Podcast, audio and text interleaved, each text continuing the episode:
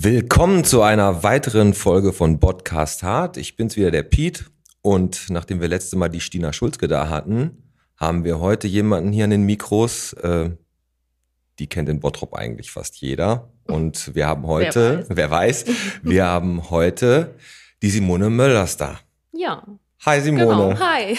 Also wir wollten die Folge schon lange machen, jetzt haben wir es endlich geschafft. Mhm. Und das Thema, was wir heute haben, ist ein Herzensthema für dich. Ne? Ja, das stimmt. Also ist ja das Thema Brustkrebs, Ganz genau. mit dem du dich ganz, ganz lange auseinandersetzt hast, musstest. Ja, Und wie lange hat sich das begleitet, das ganze Thema?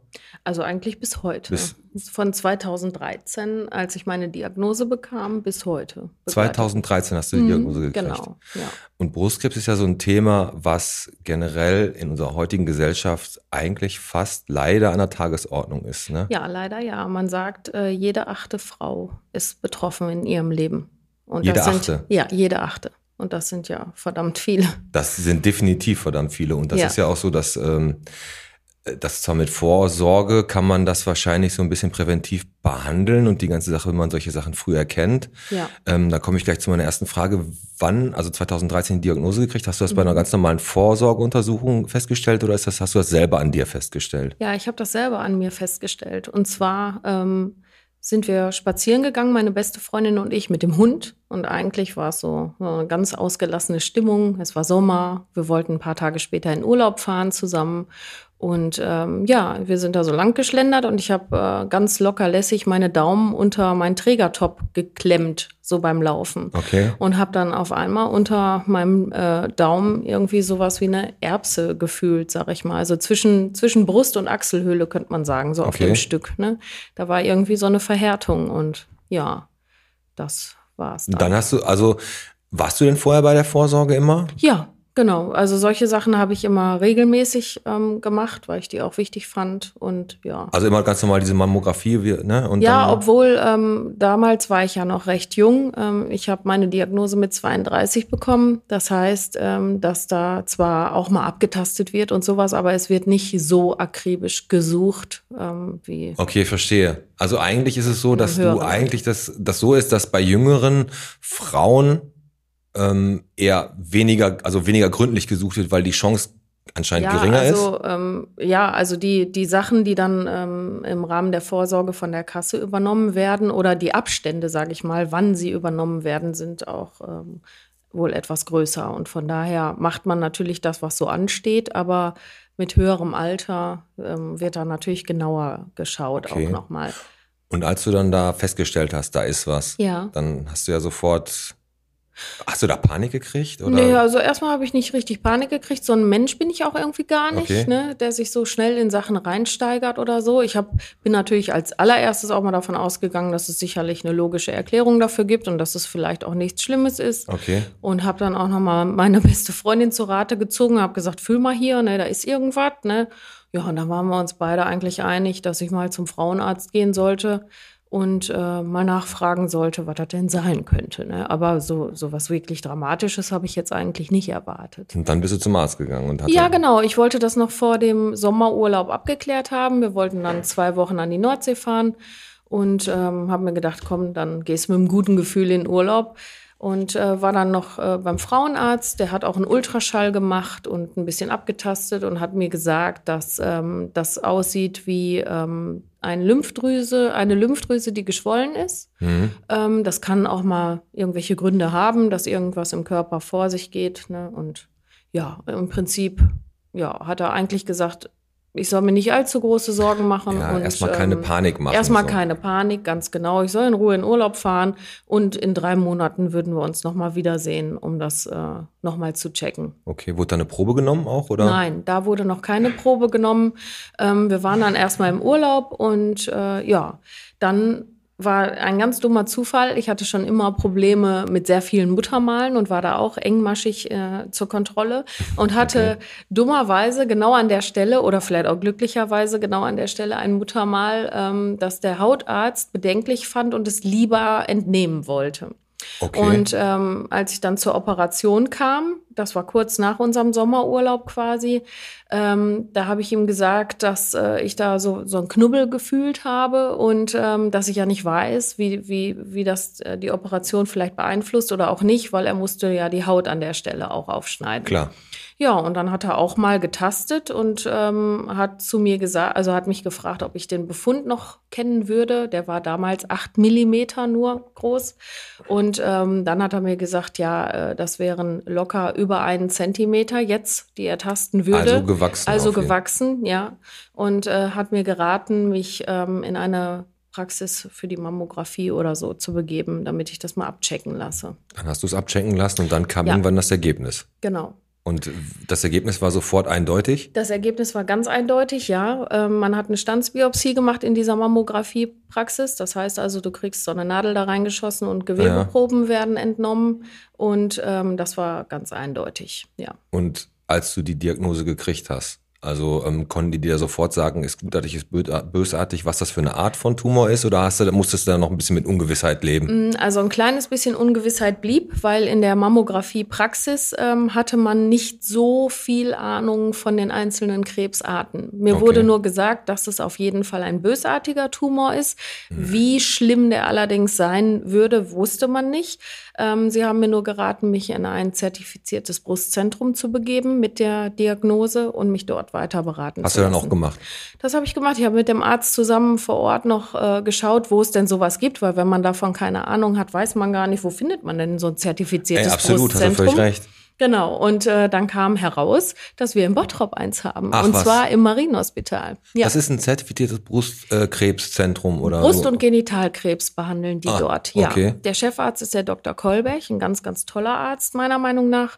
Und äh, bei dem bin ich dann auch gelandet. Also da würdest du auch sagen, wenn Leute damit so eine Diagnose kriegen beim, beim mhm. Frauenarzt, dass das eine gute Anlaufstelle ist, um sich da Fall. untersuchen zu lassen. Auf jeden Fall, ja. Und, wenn, und die haben dir dann praktisch äh, im Endeffekt bestätigt, dass es wirklich ein bösartiger Tumor ist. Ja, und ist. die haben mir auch erstmal meine Diagnose erklärt. Also die okay. haben mir gesagt, dass es ähm, in der Brust drei verschiedene Tumorarten gibt, die man haben kann. Man unterscheidet da zwischen G1, G2 und G3. Ich hatte einen G3-Tumor, das ist der ja, der schlimmste und streufreudigste und mm. aggressivste Tumor, den man so haben kann. Boah, Jackpot, ne? Ja, genau, habe ich mir auch gedacht. Ähm, also am Anfang dachte ich noch, vielleicht komme ich um eine Chemo herum, weil ähm, es ja auch Behandlungsmöglichkeiten gibt, wenn man nicht so einen krassen Krebs hat. Genau. Ähm, vielleicht mit einer Bestrahlung zu arbeiten oder wie auch immer und nicht direkt mit einer Chemotherapie.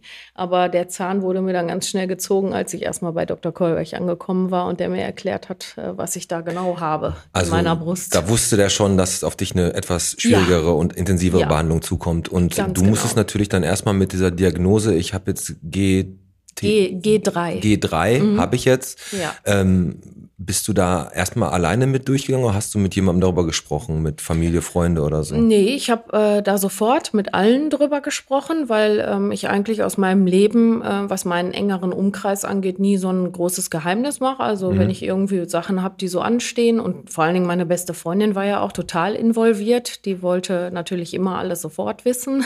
Klar, die wusste. und, äh, ja, genau. Und von daher habe ich da immer ganz offen auch kommuniziert und habe gesagt, so, so und so sieht es jetzt gerade aus. Ne? Auf jeden Fall. Also ich habe jetzt auch schon, also für mich selber, also ich glaube, das gibt einem natürlich auch Kraft, das nicht mit sich alleine auszumachen, sondern ja. Leute dabei zu haben, die einem da äh, die Hand, die Schulter, wie auch immer reichen. Mhm. Wie war denn deine erste, also deine erste Reaktion instant klar, aber so die nächsten Tage, hast du da sofort äh, den ultimativen Mut, Hoffnungsschub gehabt oder hast du erstmal gedacht, ach du Scheiße, warum ich bist du in so ein Loch gefallen oder wie hast, bist ja. du damit umgegangen? Also das das erste Mal, als ich wirklich wusste, was passiert ist und wie schlimm das eigentlich ist, was da gerade so vor sich geht, äh, das war schon sehr ähm, ja erschütternd, sag ich mal. Mhm. Also da ist man schon in so ein in so ein Loch gefallen und hat sich überlegt, okay, wie wie soll das weitergehen oder wie wie äh, schaffst du das auch alles? Ne? Ich meine, der, der Dr. Kolbech ist ähm, auch ein sehr ehrlicher Arzt, also der äh, beschönigt da jetzt auch nichts. Ja, ähm, und das war für mich immer sehr wichtig, dass ich genau wusste, wie ist seine Einschätzung zu dem Thema und was rät er mir oder ähm, wie sieht's überhaupt aus. Also ich wollte auch nicht, dass man drumherum redet. Und ähm, in dem Fall war es so, dass leider festgestellt wurde, dass der Krebs bei mir auch in die Lymphdrüsen unter den Achseln schon gewandert ist. Okay. Ähm, also die waren alle verändert und äh, da musste halt dann eine Hochdosis Chemotherapie her. Chemotherapie. Ja, du hast die ja dann auch. so richtig reinhaut. du hast, du hast Kinder. ja, ich habe Kinder, drei du, Stück. Drei Stück. Drei und die, wundervolle Mädchen. Drei.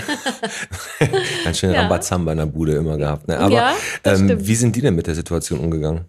Ja, also für die war das schwer, aber ähm, alle sind unterschiedlich damit umgegangen. Ich habe ähm, denen gesagt, dass ich demnächst Medikamente bekommen muss, sehr starke Medikamente, bei denen mir auch die Haare ausfallen. Also das blieb ja auch nicht zu verbergen, Mhm. sage ich mal. So eine Veränderung sieht natürlich jeder in deinem Umfeld. Und ähm, ich habe denen ganz offen gesagt, dass das halt eine schwierige Zeit wird. Für mich war aber irgendwo im Kopf immer klar, dass das ein Abschnitt ist, aber dann, den kriegen wir halt rum. Ne? Und äh, ja, meine älteste Tochter ist tatsächlich äh, sehr in sich gekehrt gewesen in der Zeit und hat viel, glaube ich, mit sich selbst ausgemacht. Ähm, und äh, die anderen beiden, also die mittlere und die jüngste, die ähm, haben schon öfter drüber gesprochen. Für die war das auch, ähm, auch sag ich mal, so ein Abschnitt und dann ist das in Ordnung. Allerdings kam mir dann leider ein bisschen was dazwischen, nämlich ähm, die Ehrlichkeit anderer Kinder, möchte ich mal so sagen. Ach so, Meine- die haben dann untereinander gesprochen. ja, meine Tochter ist zur Schule gekommen und hat in der Schule ihren Freundinnen erzählt, dass die Mama sehr krank ist und dass die Mama bald starke Medikamente braucht und Ja. ihre Haare verlieren wird. Da hat eine Freundin gefragt, ähm, wie, wie, heißt denn die Krankheit, die deine Mama hat?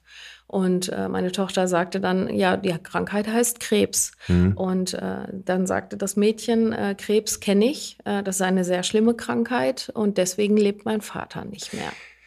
Davor kann man die Kinder Ja. auch nicht beschützen, weil das und ist das halt. war so eine Sache, also den Kindern war leider, äh, oder beziehungsweise man, man geht ja nicht hin und sagt, äh, Kinder, es kann sein, dass ich sterbe. Nee, absolut nicht. Sondern man äh, geht hin und sagt, es wird alles gut, wir kämpfen uns da durch und wir schaffen das. Und als meine Tochter dann von der Schule, also sie war in der Grundschule, vierte Klasse, Oh. also noch sehr klein, ähm, dann kam sie nach Hause und war total aufgelöst und hat geweint und hat gesagt, Mama, sag mir die Wahrheit, wirst du sterben. Und dann kommt so ein Punkt, wo du sagen musst, pass auf, ich kann es dir nicht versprechen, aber ähm, ich werde alles daran setzen, natürlich nicht zu sterben. Aber jetzt war es die Katze aus dem Sack. Du konntest nicht sagen, nein, oh, das wird auf keinen Fall passieren, weil auch Dr. Kolberg mir nicht sagen konnte, nein, das wird nicht passieren, sondern ich hatte eine Chance von 50 Prozent. Das ist richtig krass, vor allem Ja. wenn dann so ein zehnjähriges kleines Mädel vor Ja. der Mama steht und so eine Frage stellt. Ganz genau. Da hast du auch keine Ausweichmöglichkeiten Nein. mehr, ne, irgendwas zu sagen oder zu beschönigen. Ne? Genau. Also das ist dann einfach so, wie es ist. Es Ja. ist halt einfach diese Krankheit. Und ähm, gut, das ist bestimmt für die Kinder, vor allem für die Kleine, die das jetzt festgestellt hat, eine ziemlich schwierige Zeit gewesen. Das war richtig schlimm, weil sie hat ähm, versucht, mir gegenüber immer stark zu sein oder das auch so wegzuschieben, diesen Gedanken. Aber sie hat halt sehr oft nachts geweint. Und dann habe ich mich zu ihr ins Bett gelegt und habe sie getröstet und äh, sie hat immer wieder gesagt, Mama, der schlimmste Gedanke für mich ist, dass du sterben wirst. Und Ja. ich habe ja schon einmal damals in der elften Folge, da warst du ja schon bei uns, da Ja. haben wir das Thema ganz Anfang des Jahres angerissen. Genau. Ähm, und da sind wir ja schon darauf eingegangen, da hast, hattest du uns ja auch diese Schleife da geschenkt damals Mhm. und so. Und da haben wir ja schon festgestellt, du bist dann da durchgegangen, du hast dann eine Chemo gemacht, ähm, die bestimmt nicht einfach war. Wie hat dein Körper denn auf die Chemo reagiert, außer dass die Haare ausgefallen Ja, sind? also mein Körper reagiert leider, egal ähm, was, was so ansteht an Medikamenten, sobald da im Beipackzettel auch nur mini klein kann Übelkeit verursachen. Dann bist du dabei, ja. Äh, ja, da bin ich total dabei. Also ich habe wirklich, ähm, ich bin raus aus der, aus der Chemo und äh, musste mich dann zu Hause schon das erste Mal übergeben. Ich bin aus dem Auto gesprungen quasi und das war dann Okay. schon der Startschuss. Ne? Ähm, ich habe wirklich, ähm, also ich habe alle 14 Tage Chemo bekommen und das neunmal, also über 18 Wochen. Das war diese Hochdosis Chemotherapie. Und davon habe ich dann immer sieben Tage ungefähr mit Übelkeit und Erbrechen verbracht. Mm, Und äh, dann hatte ich wieder so sieben Tage, wo es dann immer ein bisschen mehr bergauf ging von Tag zu Tag. Okay. Ne? Und äh, wo ich dann auch wieder Sachen unternommen habe, bin rausgegangen, bin essen gegangen, ins Kino gegangen, mit den Kindern Eislaufen oder oder. Ja. Aber dann kam halt Tag X, wo du abends am Tisch gesessen hast und wusstest, morgen früh ist es wieder soweit und Ey. alles ist wieder Also du hast vorbei. praktisch so einen Sieben-Tage-Rhythmus gehabt. Sieben Tage richtig scheiße und Ja. sieben Tage einigermaßen Ja, gut. und dann ne? kam wieder der Rückschlag. Also das hat einen ziemlich demotiviert, obwohl man ja wusste, wofür man das tut. Man wollte ja wieder gesund werden, aber ja, wenn du dann da sitzt und weißt, morgen ist wieder vorbei, das schöne Leben, dann guckst du mal ganz Absolut. schön sparsam, ne? Also du, du hast praktisch ja auch in der Chemotherapie natürlich auch eine optische Veränderung mitgemacht, Ja, total. Ne, weil du bist, Total, äh, ja. du hast deine Haare verloren, Mhm. ähm, eigentlich alles, was so, was man so im ja, was so ein Laie, wenn er so hört, da macht jemand eine Chemo, dann denkt er sofort, okay, der, der fällt ein, Ja. wird grau und verliert seine Ja, Haare. genau. Also ähm, es hat sich auch negativ geäußert, sage ich mal, dass man unter der Chemotherapie so viel Cortison in sich reinschieben muss, Mhm. weil der Körper kann natürlich ganz, ganz heftige Reaktionen auf gewisse Mittel bekommen, ne? Und dann kriegst du nachher so einen allergischen Schock. Deswegen musst du vorher schon mal hochdosiert ähm, Cortison einnehmen. Während der Chemo läuft Cortison mit, danach kriegst du auch noch was. Also- und äh, dann, also man ja, zieht ordentlich Wasser. Äh, man sieht dann hinterher aus wie so, ein, wie so eine Wasserbombe, könnte man so sagen. Ne? Also optisch auch nicht gerade so vorteilhaft. Und äh, ja, das, was mich auch noch sehr belastet hat, war halt, dass ich so Knochen, Gelenksschmerzen und sowas halt hatte. Das, das Die- ist so typisch. Die Chemo, Nebenwirkungen, was eine Chemo Ja. mit, die mit sich bringt, um dich eigentlich zu heilen, Ja, sind natürlich genau. echt massiv. Ne? Ne? Aber und jetzt muss ich, Nervensterben auch. Ne? Jetzt muss ich Also- dazu sagen, das hat mich damals schon so beeindruckt, beeindruckt mich auch immer noch. Und das ist auch das, warum du jetzt unter anderem auch hier sitzt, weil du halt echt genau die taffe Person bist, die wahrscheinlich auch angetrieben von einer eigenen Willensstärke, von drei Kindern, die du hast, von Mhm. Freunden, die dich unterstützt haben, irgendwann total in die Offensive mit dieser Krankheit Ja. gegangen bist. Ne? Also die werden wir auch bei YouTube zeigen, die Bilder. Ähm, du bist ja dann komplett offen mit der ganzen Thematik umgegangen, Ja. Brustkrebs. Ne? Und du hast richtig, richtig Hammer Bilder von dir gemacht, hast dich da begleitet ja. ne? und hast dich da auch, gesagt, pass auf. Und auch mal dieser Spruch, ich sterb daran nicht. Ich Mhm. mach das jetzt, ich zieh das durch, diese Genau. Hoffnung, ne? Ja. Und diese Stärke überhaupt zu haben. Also ich, ich glaube, das kann man auch nur nachempfinden, wenn man selbst mal in so einer Situation steht oder steckt. Wenn ich jetzt darüber nachdenke, würde ich jetzt sagen, also ich würde äh, diese mein, den Kopf in den Sand stecken und erstmal Mhm. eine Runde heulen und dann mal gucken, wo die Reise hingeht. Mhm. Ähm, aber ich glaube, darüber warst du schon lange hinaus und irgendwann hast du dann einfach gekämpft, ich hab, ne? Ich habe am Anfang auch natürlich mal geheult, auch immer mal wieder, wenn Ja. ich mit Freundinnen gesprochen habe und so weiter. Die waren natürlich alle auch sehr betroffen. Aber ähm, viel geholfen hat mir auch eine besondere Freundin, ähm, Antje heißt sie. Ähm, sie hat mich mental unglaublich unterstützt. Okay. Also sie ähm, hat es, ohne dass ich es gemerkt habe, hat die mich mental gecoacht, sag ich mal, während wir uns immer getroffen haben. Das ist auch diejenige, die die tollen Fotos von Ah, mir okay. gemacht hat oder größtenteils von mir gemacht hat. Und ähm, ja, äh, ich glaube, dass mir das auch sehr viel nochmal geholfen hat, weil ähm, sie immer unheimlich äh, mich gepusht hat. Also ich, ich habe immer nur gemerkt, wenn ich mich mit ihr getroffen habe, wir haben auch viel zusammen Mhm. gekocht. Alle 14 Tage haben wir einen Kochabend gemacht und Zeit miteinander verbracht und mit den Kindern gegessen und so. Und ähm, ja, sie hat das ganz geschickt gemacht. Sie hat mich äh, mental hochgecoacht, sag ich mal, ohne dass ich es gemerkt habe. Ich habe immer nur gemerkt, die Treffen tun mir unglaublich gut und ich gehe da sehr stark wieder raus. Ne? Das sind natürlich Ähm, schöne Sachen, weil wenn du nach so einem ja. Gespräch, man hat ja oft so Gespräche und manchmal machen, saugen Gesprächspartner einen aus und in dem Ja. Fall war es halt so, dass die Antje dich, ohne dass Ja. du es gemerkt hast, richtig gepusht hast. Und Genau. Ich wollte gerade noch nach einem Glücksbringer für während deiner Krankheit fragen, weil viele Leute tragen ja irgendwas mit sich, aber dann muss ich Ja. ja fast sagen, dass äh, diese Antje auf jeden Fall einer Die der Antje, größten äh, Glücksbringer Antje war. war ne? auf jeden Fall ein Glücksbringer, ja. Ähm, aber ich habe auch tatsächlich einen Knopf von einer ähm, Schornsteinfeger-Uniform ja geil. geschenkt bekommen. Und äh, den habe ich bis heute noch als großen Glücksbringer bei mir äh, Ja. gut verwahrt, Wann, wann konntest du denn das erste Mal nach deiner, also du hast ja diese Behandlung gehabt, äh, Mhm. gab es so einen Punkt X, wo du gesagt hast, ey, jetzt ist mein Lächeln zum ersten Mal wieder echt?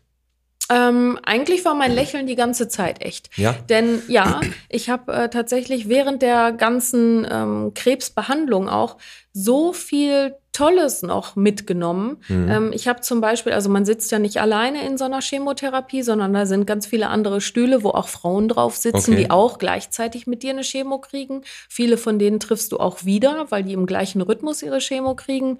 Ähm, und äh, man sitzt da ja, also so eine Chemo dauert ja vier bis fünf Stunden, bis alles, was so in den Körper rein soll, mal so durchgelaufen ist. Auch ne? So ein langer, ja, übler das, Prozess. Ja, ne? ganz genau. Aber ähm, dennoch haben wir das immer irgendwie geschafft, uns die Zeit doch ganz nett zu gestalten. Ja. Also man hat ähm, viele gute Gespräche geführt, man hat viele tolle Leute kennengelernt und ähm, ja, das war eigentlich, also man hat da viel mitgenommen. Man konnte sich gegenseitig auch ein paar Tipps geben also und sowas. Also das ähm, war schon nicht immer schlecht. So, ein, so, ein, so eine Sache mit, das Gefühl zu haben, nicht alleine zu sein in so einer Sache, ja. ist immer, das bedeutet einem relativ, also ja. nicht, nicht relativ, das bedeutet einem sehr, sehr viel. Sehr viel. Weil ja. man merkt, ey, es gibt andere und man kann sich gegenseitig unterstützen. Dabei hast du mit den. Leuten noch Kontakt? Ja, mit vielen habe ich noch Kontakt. Ja, schön. Aber ähm, ja, jetzt kommen wir auch leider zu einem Punkt, der so ein bisschen nebenher wabert wie so eine dunkle Gewitterwolke. Einige von denen leben leider nicht mehr.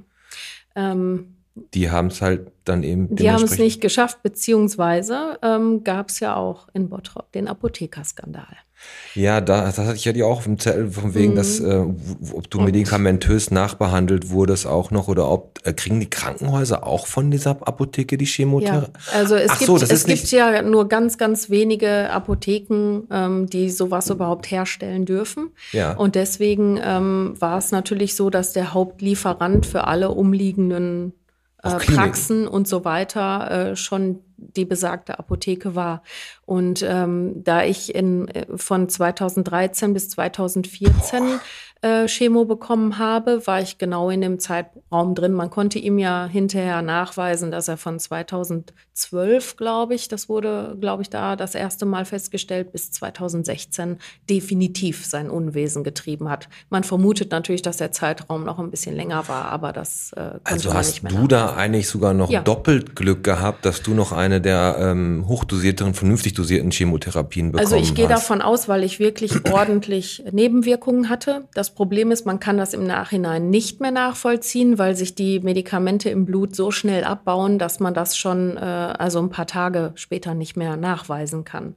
Ähm, allerdings habe ich äh, dort ein, eine ganz, ganz tolle junge Frau kennengelernt. Die war damals 24 und ähm, die hat auch Medikamente aus dieser Apotheke bekommen, natürlich, wie wir alle.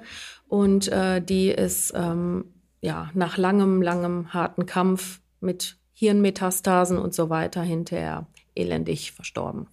Und äh, die steht auch quasi, oder da, da wurde auch ähm, besprochen, dass man da vielleicht so eine Nebenklage noch macht und so, weil das schon sehr auffällig war, denn äh, der, der Doktor zum Beispiel war sich sicher, diese und jene Medikation muss irgendeine Wirkung und es hat haben. Nichts gebracht. Ne, natürlich kann man nie garantieren, ob man es überlebt, aber wenn der Tumor so gar nicht reagiert und man so gar keine Nebenwirkungen hat und sich der Krebs immer weiter ausbreitet, trotz laufender Chemotherapie oder oder, mhm. das sind natürlich so Sachen, da wird man schon stutzig. Ne? Aber das ist doch so ähm, natürlich das ist, macht einen ja total super krass wütend. Am Ende bleibt ja nur eine ja. Wut übrig. Ja. Und ich glaube, dass so eine Klage, ne, also das würde ich jetzt für mich sagen, also da ist eine Klage ist nur der Tropfen auf den heißen Stein. Natürlich. Irgendeine, also das bringt ja keinerlei Frieden oder Befriedigung. Ja. Ne? Eigentlich bringt nur Befriedigung, diesen Typen vor sich zu haben, den richtig ordentlich auf die Fresse zu hauen. Ja, ne? Was aber im Moment, Ende, im ersten genau, Moment ist es ist das. So. Ne?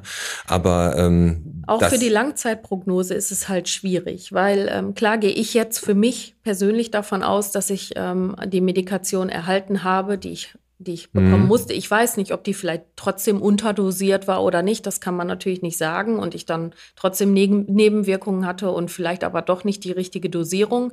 Ähm, das Einzige, was ich aus meiner Therapie sagen kann, ist, dass äh, der Verlauf so gegangen ist, wie der Doktor sich das vorgestellt hat. Okay. Der Tumor ist unter laufender Chemo immer kleiner geworden. Die Lymphdrüsen haben sich wieder normalisiert. Man konnte mhm. das in äh, gewissen Abständen ja sehen und messen.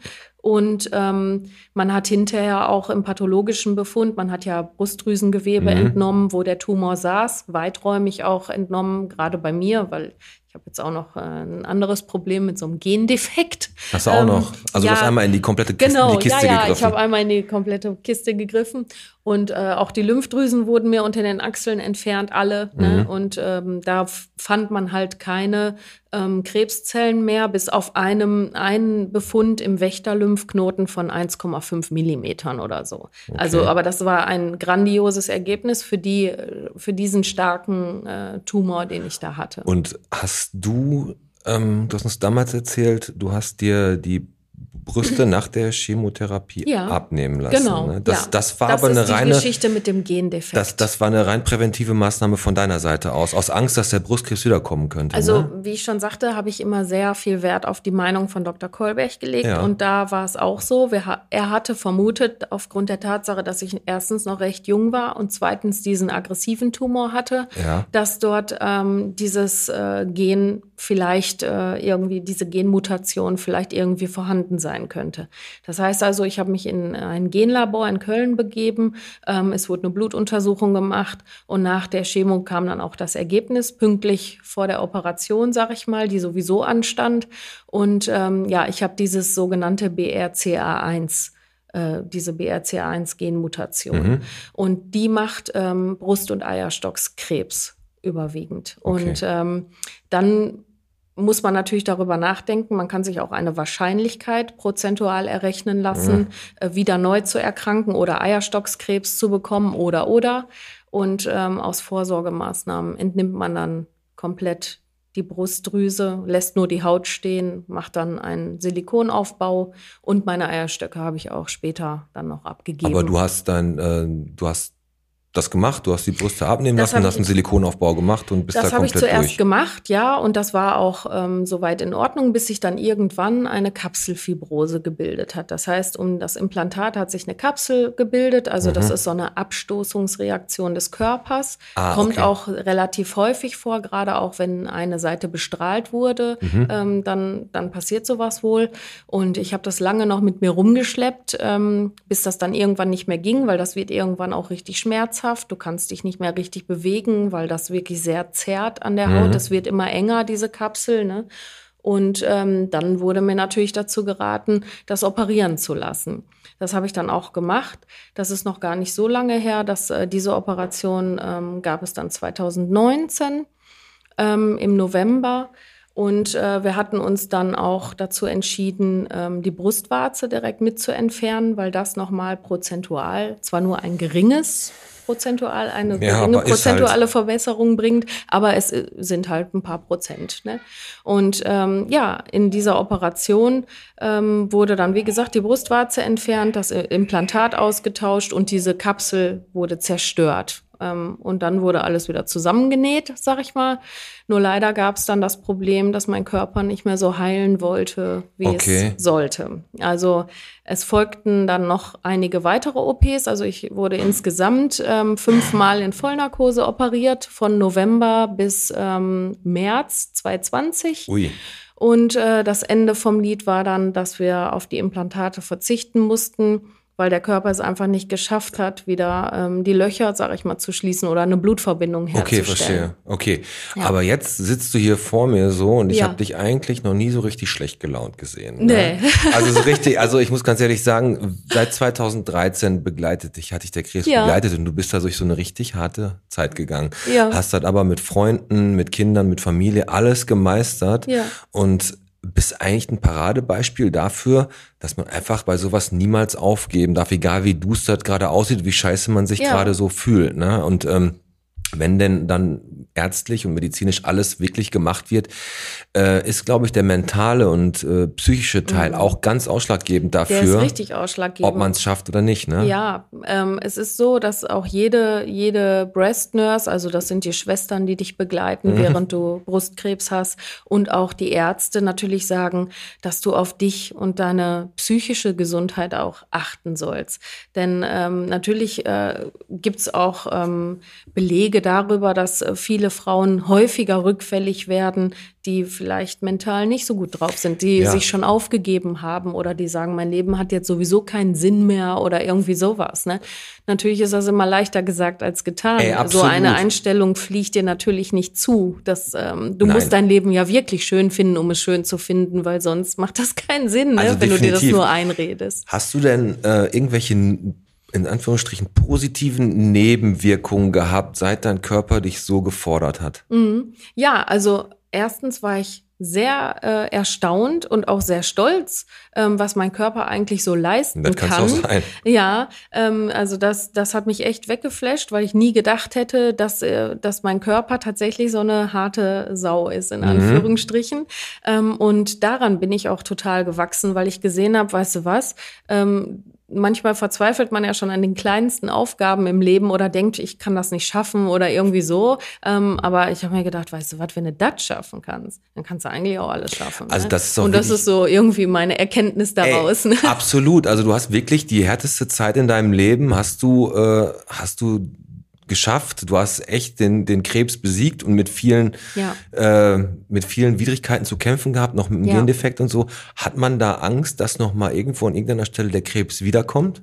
Also ich sag mal so, ähm, richtig Angst habe ich persönlich, also über den Punkt bin ich hinweg. Mhm. Ähm, ich würde auch nicht behaupten, dass ich Angst hätte vor, vor dem Tod oder vor dem Sterben. Dafür habe ich mich viel zu viel mit dem Thema auseinandergesetzt, als dass der, dieses Thema mich jetzt noch mhm. ängstigt. Das Einzige, was mir immer so ein bisschen Sorge bereitet oder so, ist halt, dass ich immer denke, ich könnte was verpassen, weil ich eigentlich so ein Mensch bin. Ich bin immer ganz vorne mit dabei und gerne mhm. auf jeder Party auch ganz vorne mit ja. dabei oder auf jeder Veranstaltung. Ich liebe es, mit Menschen zu kommunizieren und einfach da zu sein und Sachen zu erleben. Also ich bin überhaupt nicht so, dass ich zu Hause rumsitze und so gar nichts mache. Das wissen wir ja. Ja, genau. Und ähm, das, das macht mich immer so ein bisschen wehmütig, dass ich denke, okay, wenn noch mal irgendwas passiert, vielleicht bist du dann wieder so außer Gefecht gesetzt, dass du nicht mitmachen kannst oder du verpasst halt viel zu früh ähm, alles Mögliche, was das Leben noch so bietet. Ne? Das ich ist so glaube, krass. diese Einstellung hat dich aber auch in der, in der Zeit richtig getragen, weil du wolltest ja, wieder vorne mit dabei sein. Ich wollte sein, wieder ne? vorne mit dabei sein, Und auf jeden Fall. Was, was man jetzt daraus äh, sagen kann aus dem Gespräch jetzt auch jetzt, was wir jetzt hier führen, dass viele Leute, die halt jede achte Frau, hast du gesagt, ja. äh, kann daran erkranken ja. ähm, oder statistisch erkrankt, erkrankt in daran. Daran. Ähm, die, wir sind ja auch jetzt hier, weil wir reden jetzt mit jemandem wie dir, die sind, die hat's geschafft. Was würdest du jetzt einer, äh, was für Worte würdest du für jemanden finden, der jetzt gerade vielleicht die Diagnose gekriegt hat oder gerade in so einer Chemophase ist? Wärst ja. du nicht genau die Richtige, ähm, um genau solche, ähm, ich weiß nicht, inwieweit du dich da noch engagierst, wahrscheinlich sehr, sehr viel auch ja. mit Kommunikation. Also du wärst jemand, mit dem könnte man reden. Was wären so Worte, was Auf du an so Leute Fall. richten würdest? Also würdest du den natürlich immer zur Also Hoffnung zum einen muss ich sagen, äh, man kann leider nie sagen, dass man es geschafft hat, weil äh, auch nach 15 Jahren ist man nicht ja, okay. safe. Ne? Aber ähm, ja, ich engagiere mich da so sehr viel. Ich mache da auch gerne mal mit bei so Fotoprojekten und sowas, um ein bisschen mehr Aufmerksamkeit auf das Thema zu lenken und vor allen Dingen auch äh, darauf zu lenken, dass Frauen mehr auf sich und ihren Körper hören sollten auch. Das mhm. finde ich halt auch sehr wichtig, weil wenn, wenn du irgendwas feststellst an dir, wo du, wo du denkst, ach, das ist ein bisschen komisch, dann lieber einmal zu viel der ganzen Sache nachgehen und auch mit Nachdruck, weil ich habe nicht nur einmal von Ärzten gehört, ähm, das wird schon nichts Schlimmes sein, sie sind viel zu jung für Krebs. Ah, okay. Das habe ich gehört, bevor ich wirklich die Diagnose schwarz auf weiß in meinen Händen hielt. Mhm. Und wenn ich mich darauf gestützt hätte, dieser G3-Tumor ähm, unbehandelt, überlebt man den nachweislich nur ein halbes bis dreiviertel Jahr. Okay. Ja. Und ähm, da wäre es schon zu spät gewesen. Ne? Also, also wo, wo du zu raten würdest, da würde ich hört, raten, auf, hört auf genau, euren Körper. Ähm, hört auf euren Körper, tastet euch ab, ähm, geht zur Vorsorge. Also das sind so Sachen, die würde ich vorab immer jedem raten, mhm. äh, egal in welchem Alter. Und ähm, die Frauen, die vielleicht gerade eine Diagnose bekommen haben, ähm, denen würde ich raten, auch wenn sich das vielleicht jetzt so ein bisschen ja lapidar anhört, nee, aber ähm, auf keinen Fall den Kopf in den Sand stecken, immer das Ziel im Auge behalten, also wirklich sich das auch bildlich vorstellen, wo ist das Ziel, wo ist das Licht am Ende des Tunnels und einfach Step by Step weiterlaufen, nicht stehen bleiben und vor allen Dingen, ähm, wenn man das Gefühl hat, dass einem die Decke auf den Kopf fällt, weil man vielleicht mit der Familie nicht so kommunizieren kann, weil man vielleicht den Partner zu sehr schützen will, mhm. ähm, der ja auch jedes Mal zusammenbricht, wenn das Thema Tod auf den Tisch ja, kommt natürlich. oder so, ähm, dann einfach mal gucken, dass man sich an Menschen wendet, die ähm, einen verstehen und wo man einfach mal reden kann, wie man reden möchte. Und das sind meist Gleichgesinnte. Ey, das hast du ja, also du sagst ja, zu dir könnte man, also man könnte dich ja, jetzt auch einfach natürlich. bei dir bei Sweet Temptation besuchen und wenn ja, jetzt klar. jemand da kommen würde und sagen, ja, ich habe das Problem. Man kann mich auch über Insta oder sonst wie. Ey, das machen wir ähm, auf jeden ähm, Fall. Wir packen Auf jeden Fall äh, kontaktieren. Das, das passiert auch häufig. Wir haben uns da gut vernetzt. Ich habe ganz, ganz viele nette Mädels in der Zwischenzeit kennengelernt und wir supporten uns da auch gegenseitig. Ey, richtig, da richtig. Da bin ich immer gerne ich habe immer ein offenes Ohr. Und, ja, ja, also das ist ja auch was, wenn du, wie gesagt, so eine durch Zeit durchlebt hast und das alles geschafft hast und nochmal, mhm. du kannst auch wirklich stolz auf dich sein, dass du es geschafft hast. Und dann noch anderen Leuten, weil du mit dem Thema ja nie wirklich fertig bist. Also nee, das Thema wird dich bis, zu, bis, bis, zum, genau. bis zum äh, bitteren Ende wird es dich begleiten. Ja. Aber ähm, ist vielleicht auch ein Begleiter, um ein bisschen bewusster zu leben und das Leben ganz anders Fall. wertzuschätzen. Ne? Ja, also ich habe für mich erkannt, dass, ähm, also es hört sich immer so ein bisschen negativ an, wenn man sagt, äh, du hattest das einmal und du wirst es nie wieder los. Also Fakt ist natürlich, dass das Leben sich so verändert und nie wieder so ist, wie es vorher war. Du lebst nicht mehr in deiner kleinen bunten Seifenblasenwelt mhm. und ähm, denkst, allen passiert was Schlimmes, nur mir nicht. Das denkt man ja immer, bis einem was passiert. Das heißt also, da bist du schon mal total geerdet und du bist jederzeit äh, rechnest du mit allem, dass es auch dich treffen kann. Das mhm. stimmt schon. Das, äh, die Sache ist nur die, dass man solche Dinge nicht ähm, die Überhand gewinnen lassen darf. Genau. Ähm, das heißt, ich lebe damit, ich weiß das. Ich bin auch viel unerschrockener zum Beispiel geworden. Also ich bin, bin viel risikobereiter, weil ich immer denke, ach ja, was soll mir denn schon passieren? ne? Und ich habe so viel Vertrauen wieder zurück ins Leben gefunden, dass ich auch irgendwie denke, am Ende wird sowieso alles gut. Also irgendwie regel ich das schon. Also da vertraue ich mir jetzt auch viel mehr. Und ähm, ja, es ist halt einfach irgendwie, also ich, ich finde, das Leben ist zu schön, um dass man tagsüber damit schlechte Gedanken irgendwie ähm, hegt oder so. Ne? Also ich, ich liebe das, ähm, mit, mit Menschen, wie gesagt, zu kommunizieren und so. Und äh, da ist mir eigentlich viel, die Zeit viel zu schade, um dass ich äh, denke, irgendwie, ja, heute ist aber total schlecht, mir tut aber wieder was weh. Ich habe noch Nachwehen von der Chemo, ach scheiße, mein Kleid sieht kacke aus, weil meine Brüste sind weg. Ich weiß. Ne? Also irgendwie, oh, das ist krass, dass ja, du damit natürlich. Am Anfang habe ich das natürlich mal gedacht. Ne? Ich habe mir äh, im den ersten Sommer 2020 mal wieder ein Kleid angezogen und da waren ja die Brüste gerade weg. Und dann stand ich auch vorm Spiegel und habe gedacht, ja scheiße, was machst du denn jetzt? Dann ne? musst du ein bisschen improvisieren, musst du auch mal was drunter ziehen, äh, dass man auch da nicht so reingucken kann und so, ne? Weil man will ja nicht jeden direkt schocken, ne? Ähm, aber ja, damit muss man sich arrangieren. Aber jetzt muss ich ganz ehrlich sagen, mich stört das überhaupt nicht mehr. Also dieses Thema ist sowas von weg in meinem Kopf jetzt, weil ich einfach denke, weißt du was, du hast so viel andere coole Sachen zu bieten, da brauchst du jetzt nicht zwei Silikon. Ich muss ganz ehrlich sagen, also so eine selbstbewusste äh, Persönlichkeit hier sitzen zu haben. Also richtig Chapeau, dass du halt alles so und äh, wie ich also meine Frage, wie geht's dir heute, brauche ich gar nicht stellen, weil dir geht's gut. Mir geht's super, Dir ja. geht's super, ne? Du, du lebst, du lebst deinen Traum mit deinem Tattoo-Studio. Ja, das auf jeden ne? Fall. Du machst halt genau das, worauf du Bock hast. Ja. Du bist immer an vorderster Front mhm, dabei, so, auf jeden ne? Fall. Und ähm, ja, hast du noch irgendwie abschließend, also ich würde jetzt auf jeden Fall mal ganz unbekannterweise ja. gerne natürlich die Antje grüßen, ne? weil die Antje ist ja, echt. Antje also, Simdorn ist ein wirklich, ja, die grüße ich jetzt auch Mensch. Mal, ja, da, da, freut sie sich mit Sicherheit. Auf jeden Fall, weil, wie gesagt, jemanden äh, dadurch zu begleiten und dem ohne, äh, dass man aufdringlich ist oder dass man der Gefühl hat, jo. ey, lass mich in Ruhe mit der Kacke, da so einen zu stärken, Chapeau, da musst ja. du auch ihr Handwerk richtig gut verstehen. Ja, das denke ich doch. Ne? Ja, auf und, jeden Fall. Ähm, also heute ist sie immer noch meine erste Anlaufstelle, wenn mal Situationen kommen, zum Beispiel als ich meine Brüste verloren habe. Wir waren kurze Zeit später zusammen in Budapest und ähm, da war das Wetter durchaus viel, viel schöner als hier in Deutschland. Und äh, die hat mich dann auch auf die Straße geschickt und hat gesagt, weißt du was, Simone, zieh jetzt das scheiß Kleid an und lauf so, wie du immer durch die Welt läufst, äh, lächel mhm. die Leute an, wenn dir danach ist und so weiter und du wirst sehen, es wird verdammt noch mal niemandem auffallen, dass du keine Brüste das hast. Ist und tatsächlich war das auch so. ähm, ich habe Männer angeflirtet und was weiß ich nicht was und ich stand da in meinem Kleid und habe gedacht, ja, okay, es ist Dann wirklich ist es niemandem aufgefallen, weil es hat niemand gemerkt einfach. Okay. Ja. ja, also wie gesagt, ähm, Hast du noch ein paar abschließende Worte, die du jetzt hier noch gerne einmal raushauen möchtest? Ja. Weil das Thema, das ist ja echt so ein, so ein Herzensthema von dir. Ja, ne? das ist ein totales Herzensthema. Und wie gesagt, damals haben wir das wirklich nur so fünf bis zehn Minuten haben wir das Ja, das besprochen. hätte ja auch den Rahmen Das hätte den gesprengt. Rahmen der Folge gesprengt, äh, gesprengt Natürlich. deswegen machen wir das ja heute hier. Ja. Und jetzt äh, die Folge erstmal, wir sind ja jetzt noch nicht ganz am Ende, aber trotzdem hat mich da total, also an einigen, an einigen Stellen, wie du gerade gesprochen hast, musste ich schon ein bisschen kämpfen, weil das hat mich schon sehr, sehr berührt Ja. und auch ähm, sehr, sehr beeindruckt. Ne? Und Ja. ähm, jetzt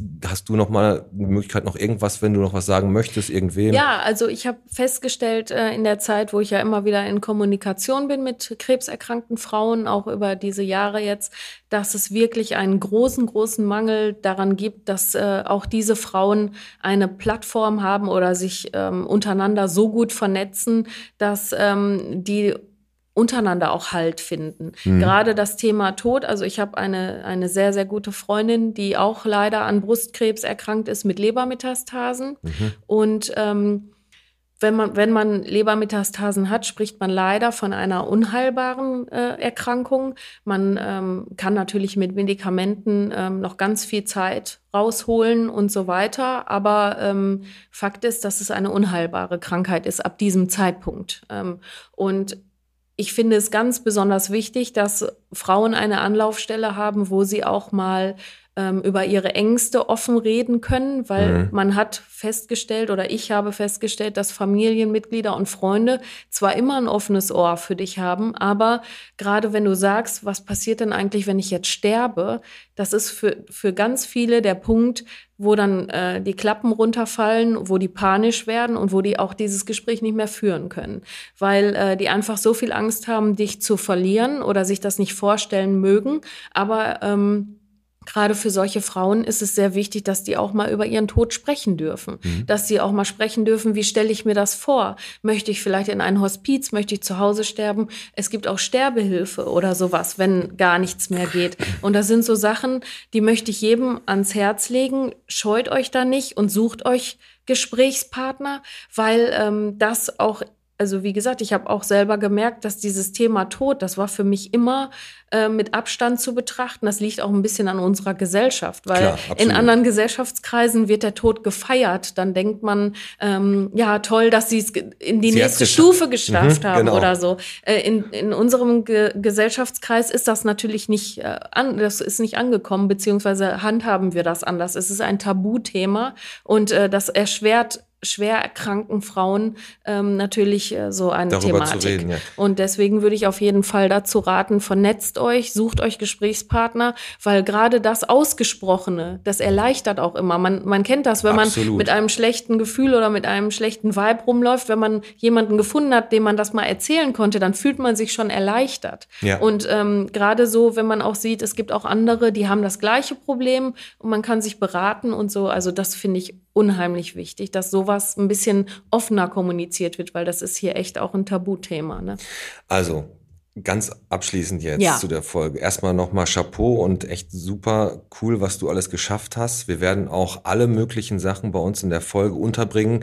Äh, Mhm. unten in den, in den Show Notes und so schreiben wir Kontakte, Kontakte hin. Ja. Werden da auch bei dir natürlich dann Sweet Temptation und so die Leute werden dich da auf jeden Fall irgendwie finden können. Ja, äh, vielleicht mit einer E-Mail, dass sie dich Na halt klar. mal anschreiben, weil wir sind ja primär hier in Bottrop unterwegs und in Ja. Bottrop gibt's ja auch die ein oder andere Frau, die da vielleicht mit zu kämpfen natürlich. hat. Ne? Also, Natürlich, und wie da, gesagt, unser Dr. Kolbech ist hier in Bottrop. Ja, Der eben. hat äh, alle Hände voll zu tun, leider. Ja, also, und wie gesagt, ich weiß nicht, ob es in Bottrop, da bist du mehr drin, so schon so eine Plattform gibt. Wenn nicht, wär, könnten wir versuchen, so eine Plattform oder du primär sowas aufzubauen. Aber hast du wahrscheinlich schon so ein, in so Foren Ja, und also ne? man hat sich untereinander ein bisschen vernetzt, aber es gibt jetzt keine direkte Plattform, wo man weiß, äh, man kann da Mhm. irgendwo sich dran wenden. Es wird natürlich über, äh, äh, also an, an Psychologen äh, überwiesen oder sonst irgendwas, aber manchen ist Die- dieser Schritt zu krass. Weißt Mhm. du, wie ich meine? Sondern die wollen erstmal pauschal mit irgendwem ein bisschen darüber reden, ohne offiziell in irgendeine psychologische Praxis zu müssen oder so. da wärst du natürlich genau ja, die natürlich, Richtige, ja ne? klar, Also auf jeden Fall. abschließend, wir haben jetzt die zweite Folge Podcast hart aufgenommen. Das Thema heute war Brustkrebs und wir haben mit der Simone echt ein richtig, richtig tolles Gespräch geführt. Und wir haben festgestellt, dass das zwar eine richtig beschissene Scheißzeit ist, Ja, aber sicher. man mit Freunden mit der eigenen Kraft und dem eigenen Willen echt Berge versetzen kann. Das hast Ja. du geschafft. Und man vielleicht nachher aus so einer Zeit rausgeht und ein, ganz anderer, gestärkterer Mensch ist. Auf ne? jeden Fall. Und wie gesagt, die Hoffnung nicht aufzugeben, ist vielleicht manchmal nicht einfach. Das aber stimmt. man kann nur Hoffnung haben, wenn man selber kämpft. Und das hast du gemacht. Ja, Du hast den Krebs besiegt, Simone, und dafür nochmal, ey, alles Gute auch weiter für die Zukunft. Ne? Dankeschön. Und ey, war ein tolles Gespräch. Und ähm, wie gesagt, an alle Leute, die sich jetzt hier angesprochen gefühlt haben, Ja. die Simone hat ein offenes Ohr für euch. auf Ne? Und äh, ist vielleicht, was das angeht, äh, ein richtig guter Gesprächspartner, um die ersten Fragen, Ängste oder wie, wie auch klar. immer zu besprechen. Ja, Simone, vielen Dank, dass du da warst. Ne? ja, danke, dass ich da sein durfte. So, das ist. Ich bin immer noch geflasht, auf jeden Fall. Aber wie gesagt, wir beenden jetzt die Folge Podcast hart. Simone, machet gut. Wir sehen uns wahrscheinlich Andauernd. andauernd irgendwo auf der Glar. Ne? Ja. Leute, lasst den Kopf nicht hängen. Wir hören uns wieder zu einer anderen Folge Podcast hart. Ansonsten halt immer freitags schön fleißig den Podcast hören. Und ja, das war's für heute. Wir sagen einfach mal Ciao mit V und Tschüss Simone. Ne? jo, tschüss, Beat. Bis Ciao. bald.